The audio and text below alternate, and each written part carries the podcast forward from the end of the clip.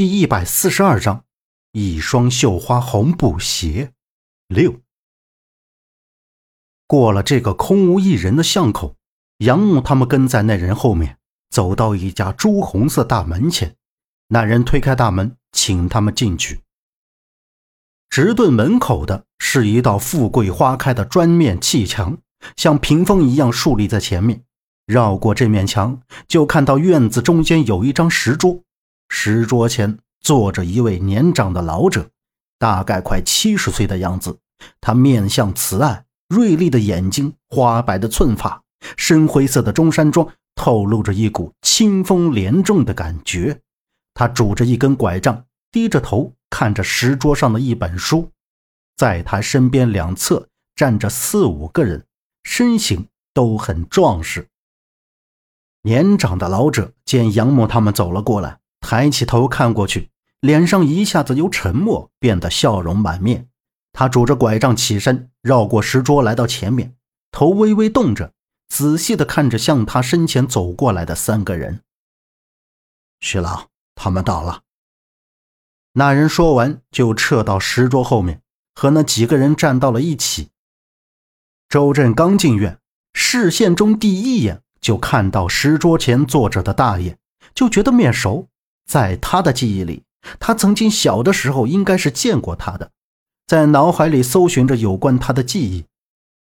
哦，震儿都长这么大了，从小镇变成大镇喽。被称作徐老的老者笑呵呵地盯着周震，开心地说着。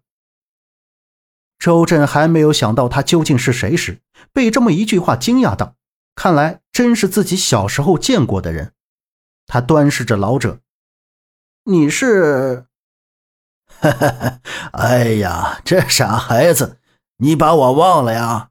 我是你徐爷爷呀！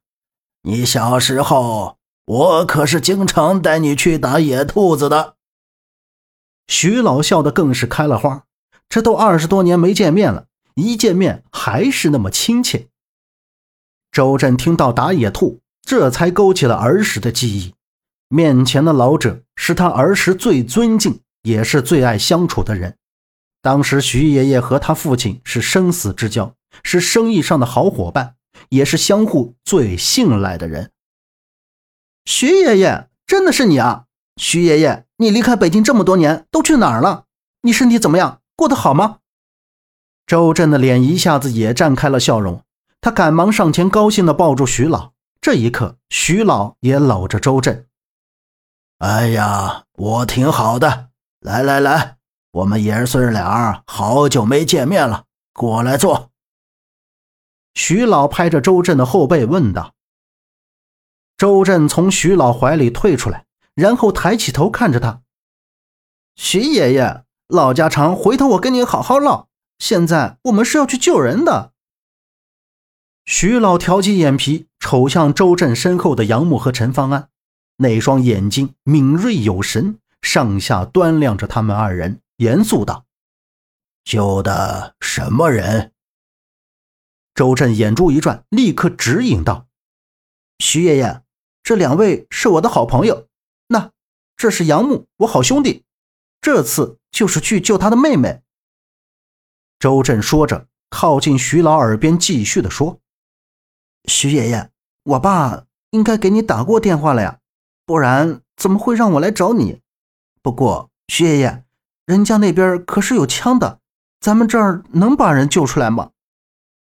周震瞟了一眼徐老后面的几个人，呵呵呵，就算他有飞机大炮，只要在这里有我徐老在，他们不敢放肆。救人是小事儿，这儿来。徐老说着，将拐杖向右移了一步，示意着周震往近处靠靠。周震眉毛一挑，听徐爷爷这话，把洛伊安全救出来是没问题的。他回头看了一眼杨木他们，向右移了一步。本集播讲完毕，感谢您的收听，欢迎您订阅，下次不迷路哦。